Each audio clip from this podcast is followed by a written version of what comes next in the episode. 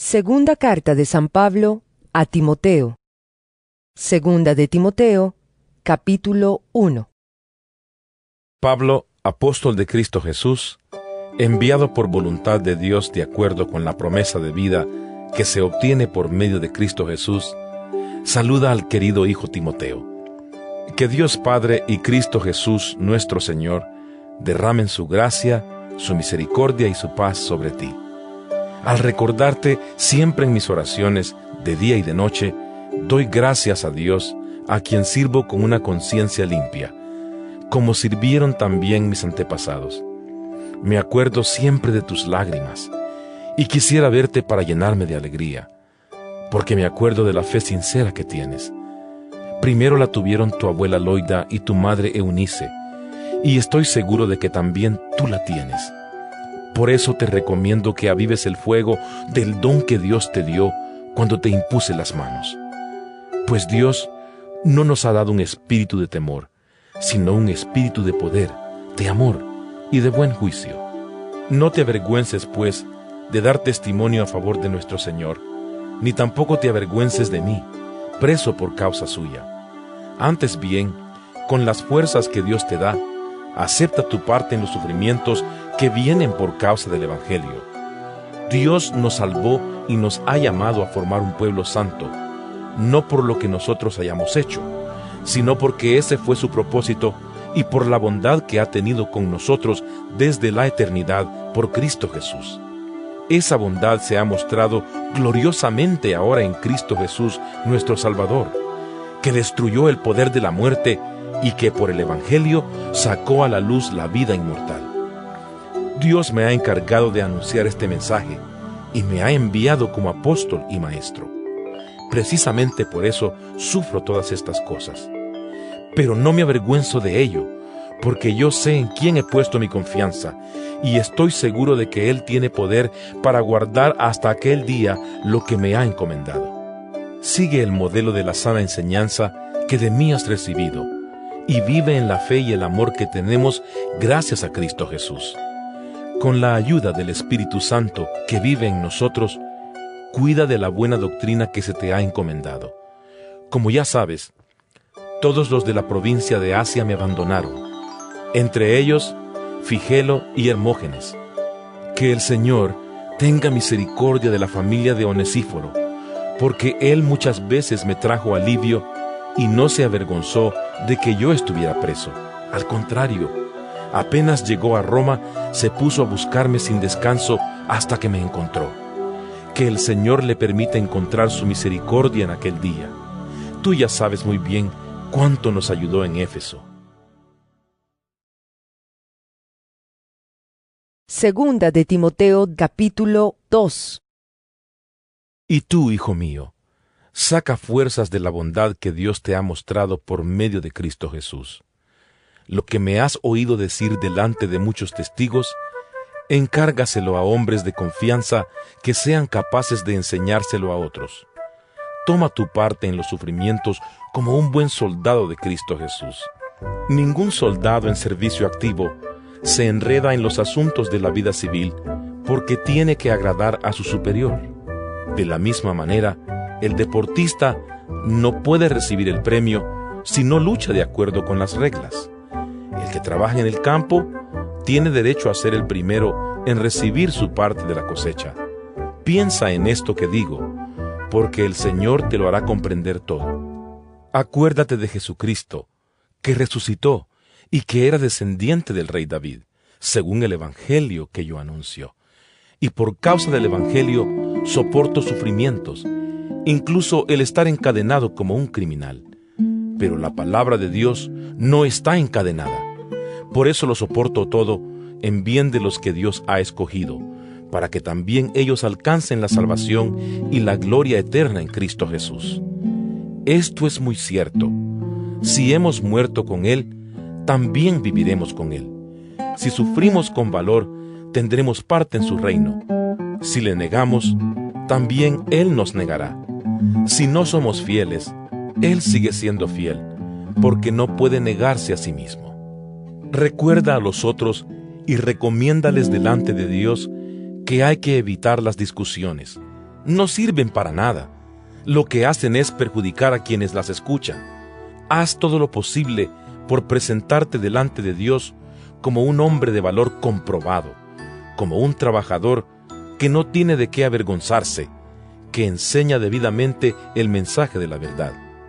Evita palabrerías mundanas y vacías, porque los que hablan así se hunden cada vez más en la maldad, y su enseñanza se extiende como un cáncer. Esto es lo que sucede con Himeneo y Fileto, que se han desviado de la verdad diciendo que nuestra resurrección ya ha tenido lugar y andan trastornando de esa manera la fe de algunos. Pero Dios ha puesto una base que permanece firme, en la cual está escrito, El Señor conoce a los que le pertenecen y todos los que invocan el nombre del Señor han de apartarse de la maldad. En una casa grande no solamente hay objetos de oro y de plata, sino también de madera y de barro. Unos son para usos especiales y otros para uso común. Si uno se mantiene limpio de esas faltas, será como un objeto precioso, consagrado y útil al Señor, apropiado para cualquier cosa buena. Huye de las pasiones de la juventud y busca la justicia, la fe, el amor y la paz, junto con todos los que con un corazón limpio invocan al Señor. No hagas caso de discusiones que no tienen ton ni son. Ya sabes que terminan en peleas. Y un siervo del Señor no debe andar en peleas. Al contrario, debe ser bueno con todos. Debe ser apto para enseñar. Debe tener paciencia y corregir con corazón humilde a los rebeldes esperando que Dios haga que se vuelvan a Él y conozcan la verdad, a fin de que se despierten y escapen de la trampa en que el diablo los tiene presos para hacer de ellos lo que quiera. Quiera. Segunda de Timoteo capítulo 3 También debes saber que en los tiempos últimos vendrán días difíciles. Los hombres serán egoístas, amantes del dinero, orgullosos y vanidosos.